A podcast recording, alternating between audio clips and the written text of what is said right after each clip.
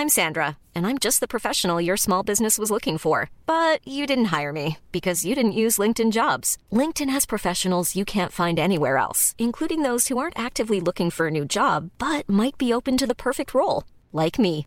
In a given month, over 70% of LinkedIn users don't visit other leading job sites. So if you're not looking on LinkedIn, you'll miss out on great candidates like Sandra. Start hiring professionals like a professional. Post your free job on linkedin.com/people today.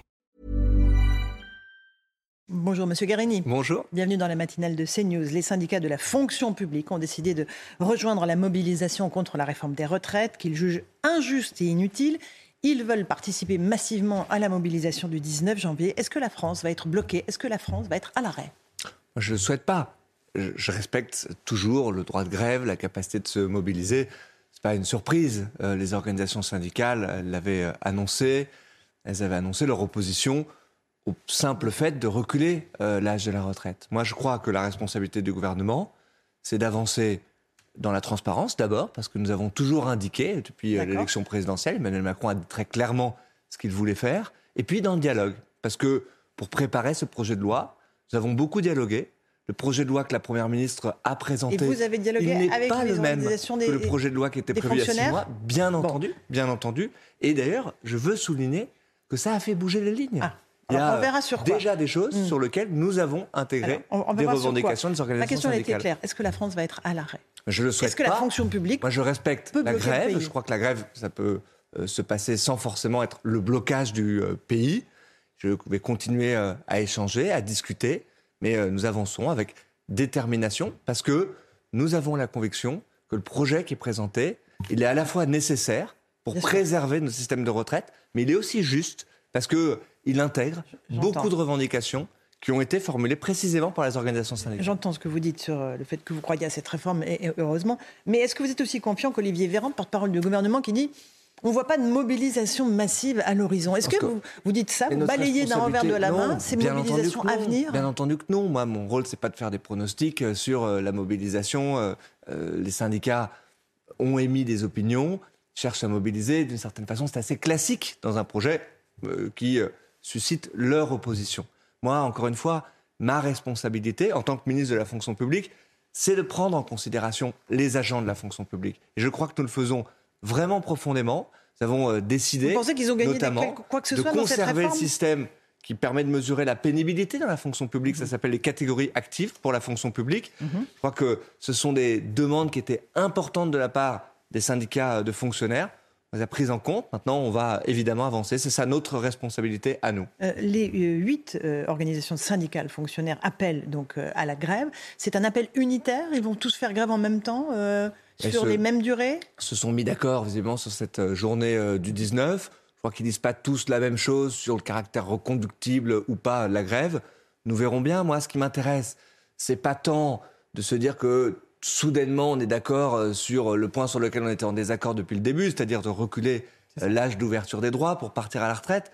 Ce qui m'intéresse, c'est aussi qu'on puisse rentrer un peu plus finement euh, dans le dialogue et de noter des points d'avancement, de renforcement euh, du système. Et c'est vraiment le cas, j'insiste là-dessus, euh, pour la fonction publique. Ce qu'ils ont noté, les syndicats de fonctionnaires, c'est que euh, la, la mesure va s'appliquer strictement pour tous les fonctionnaires. C'est plus Oui. deux ans. Ils disent, au lieu de pouvoir choisir de partir à 52 ou 57 ans, eh bien, les fonctionnaires devront poursuivre leur mission jusqu'à 54 ou 59 ans. C'est pour tout le monde, les deux ans? C'est le sens même de la solidarité contributive qui est liée à ce projet de loi. Je crois que ministre de la fonction publique, je serais devenu devant vous ce matin en disant ça concerne tous les actifs du pays, mais absolument pas les fonctionnaires. Ben, vous n'auriez pas compris et personne n'aurait euh, compris. Donc oui, je vous le confirme, l'application des paramètres qui bougent, reculer l'âge de départ de deux ans, ça s'appliquera de façon absolument symétrique au privé et au public. Mais ce que nous faisons, c'est que nous conservons euh, la capacité pour un certain nombre de fonctionnaires, ceux qui sont sur le terrain, qui font des métiers difficiles, je pense aux policiers, je pense aux aides-soignants par exemple, cette capacité à partir 5 ans ou 10 ans avant euh, le droit commun, c'est-à-dire euh, les euh, 64 ans à terme, puisque tout ça va se faire progressivement, En 2030. qui s'appliquera à tout le monde. Donc vous nous Ça, confirmez que les policiers et les aides-soignants pourront continuer à, partir plus tôt continueront à partir n'en étaient pas convaincus hier. 5 hein. ans ou 10 ans avant le droit commun. Donc ceux qui, dans la fonction publique, font un métier pénible, font un métier difficile, ils vont continuer à faire ça. Je ne vais pas m'arrêter là. On va améliorer le système. Aujourd'hui, avant la réforme, vous étiez policier, vous euh, passiez par exemple douanier ou dans euh, Mhm. l'administration pénitentiaire. de- que vous changez de carrière, ce qui est exactement aussi l'esprit de ce qu'on doit pouvoir développer. Vous perdiez tout le bénéfice, tout le bénéfice des années passées en tant que policier. Ben, ça, c'est fini. On va créer une portabilité euh, des droits pour les catégories actives, pour ceux qui font des métiers difficiles dans la fonction publique. On va aussi améliorer le système pour les contractuels de la fonction publique qui rejoignent la fonction publique. Pour eux, c'était pareil. Avant, toutes leurs années en tant que contractuels, elles comptaient pour zéro, même quand ils rejoignaient la fonction publique. Et bien tout ça, on va améliorer le système. Donc, vous voyez, moi, j'ai voulu préparer avec les syndicats une réforme où je savais qu'il y avait des points de désaccord. L'âge, vous l'avez euh, noté, mais on a cherché à vraiment améliorer le système.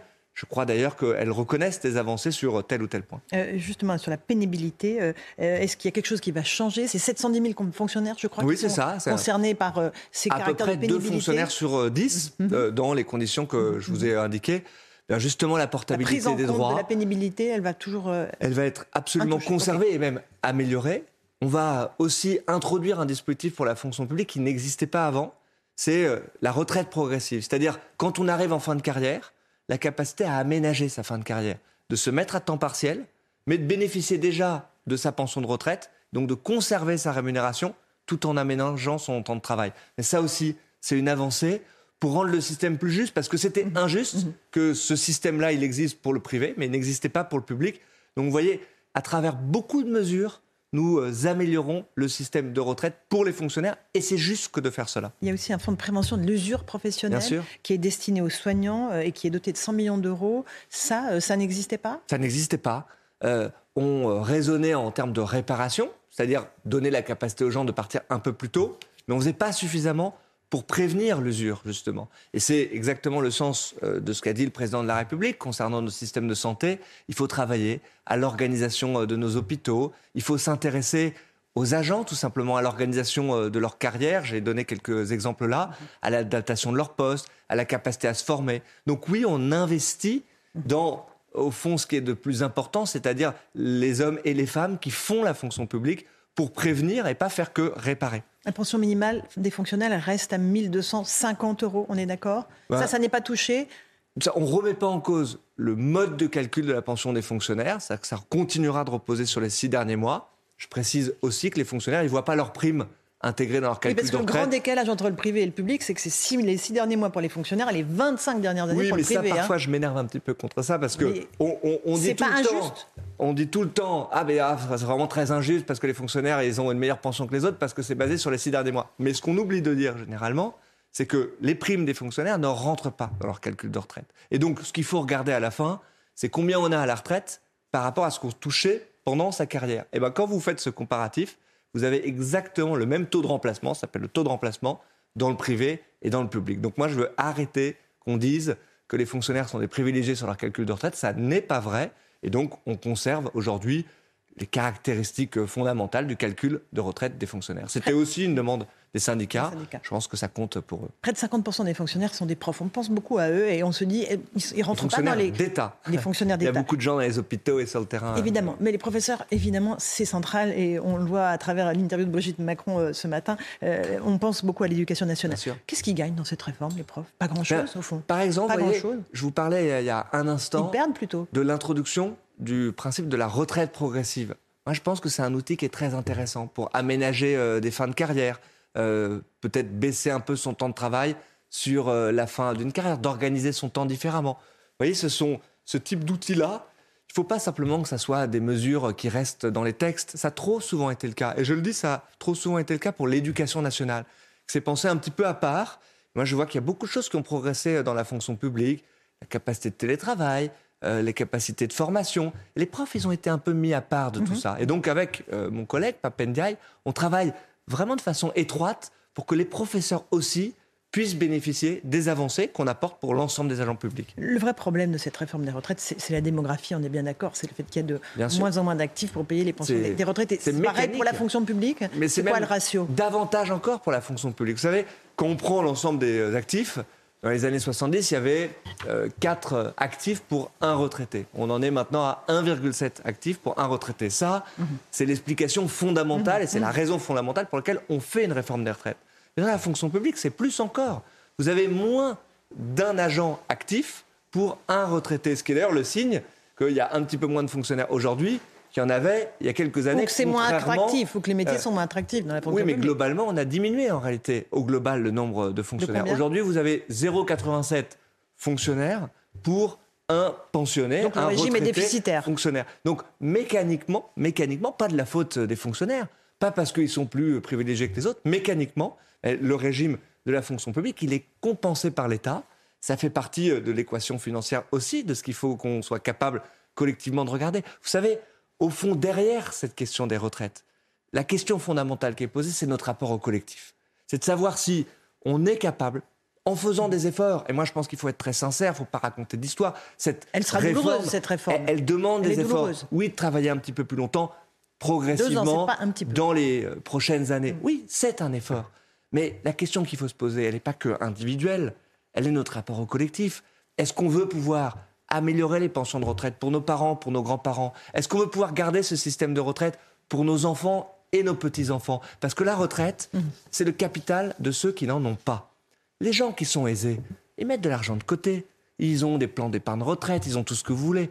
Ceux qui n'ont que leur travail pour bâtir leur vieux jour, ben, c'est le système de retraite qui est leur capital à eux. Et donc, le gouvernement, euh, courageusement, parce que c'est pas facile de dire aux gens il faut travailler plus longtemps, mais dans cette réforme de justice, il fait en sorte qu'on puisse conserver ce système qui garantit un capital à ceux qui n'en ont Un, pas. un mot des réactions politiques. Guerre sociale, euh, on dit, euh, et la NUPS et le Rassemblement national. Euh, il va y avoir une opposition très très massive à l'Assemblée nationale, des milliers d'amendements déposés par la NUPS. Euh, le RN dit ne pas être dans une volonté d'obstruction.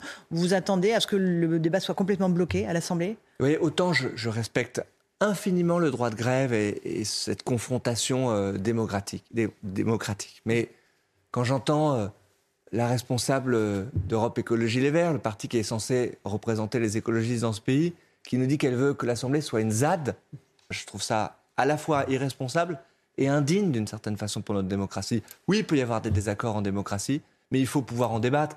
Quand euh, la NUPES nous dit qu'elle veut déposer plus de 1000 amendements par, Par député, député, oui, oui. mais quelle conception du débat démocratique, tout en nous critiquant d'ailleurs, en disant vous laissez pas de temps euh, au débat.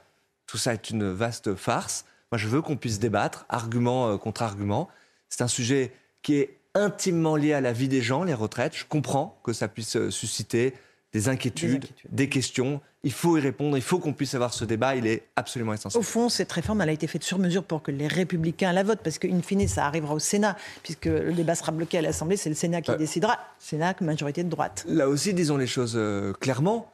Euh, les républicains, euh, la droite euh, au Sénat, depuis des années, votent un amendement pour essayer de faire passer une réforme qui, effectivement, a beaucoup, beaucoup de points de convergence avec la réforme que nous proposons aujourd'hui. Là aussi, faisons tomber les postures. Si euh, nous nous retrouvons euh, sur ce projet-là, alors euh, votons-le ensemble. Je crois que dans ce quinquennat particulier, où la situation à l'Assemblée nationale, elle est compliquée, il doit y avoir qu'une seule boussole, c'est l'intérêt du pays et nos convictions profondes. Alors, euh, au-delà des postures, si on croit à un projet, on le vote et on fait avancer le pays. Un dernier mot sur l'uniforme à l'école. Euh, c'est euh, évidemment euh, une question d'actualité. On a un sondage CSA pour CNews qui dit que les Français sont favorables au rétablissement de l'uniforme à 59%. Brigitte Macron, la Première Dame, se dit, elle, aujourd'hui, pour le port de l'uniforme à l'école, dans une interview au journal Le Parisien, à l'inverse de la position de Papendiaï, qui dit non, il n'en est pas question, je ne veux pas imposer l'uniforme à, à tous les élèves. Ça concerne les écoles et les collèges publics. Est-ce que vous, ministre de la fonction publique, vous dites oui Bah, au port de l'uniforme? Ce qu'il dit, c'est qu'il ne veut pas l'imposer à l'ensemble des établissements euh, du pays. Moi, personnellement, je suis favorable à ce que tous les établissements qui le souhaitent, publics ou privés, puissent mettre en place l'uniforme. C'est déjà le Oui, en réalité, en large partie, si ça rentre dans leur projet euh, pédagogique. Vous savez, ce qu'on a dit dans ce quinquennat, ce que le président de la République a pris comme engagement, c'est de laisser plus de liberté aux établissements pour qu'on puisse adapter les choses, construire des projets pédagogiques établissement par établissement. Moi, je crois beaucoup à ça. Je crois à l'intelligence du terrain. Et donc, si le fait de proposer un uniforme aux élèves, ça rentre bien dans un projet euh, pédagogique, c'est lié à nos valeurs euh, républicaines, alors il faut laisser vous, la vous en possibilité pensez quoi de le faire. À la Bah, fois, ça met les je- élèves sur un pied d'égalité. répondre le plus précisément. Et ça permet de lutter contre le communautarisme aussi. Encore une fois, ça, met tout le monde sur un pied d'égalité, y compris euh, devant les valeurs euh, de la République. Et de la laïcité. et de la laïcité, bien entendu, même si je pense que ce n'est pas le seul bénéfice qu'on peut trouver euh, à l'uniforme. Simplement, laissons la liberté aux établissements de le faire. Moi, je crois que ça marche quand c'est accepté par les parents, par les élèves et quand ça rentre dans un projet pédagogique. Je crois que l'imposer uniformément, si je puis dire, ça ne serait pas forcément la meilleure des idées, mais faisons confiance à celles et ceux qui sont au plus près du terrain et qui euh, ont la difficile mais très noble mission d'éduquer nos enfants. Merci beaucoup Stanislas Ligrini et on se prépare à cette journée du 19 janvier, donc d'action des, des syndicats. Merci à vous.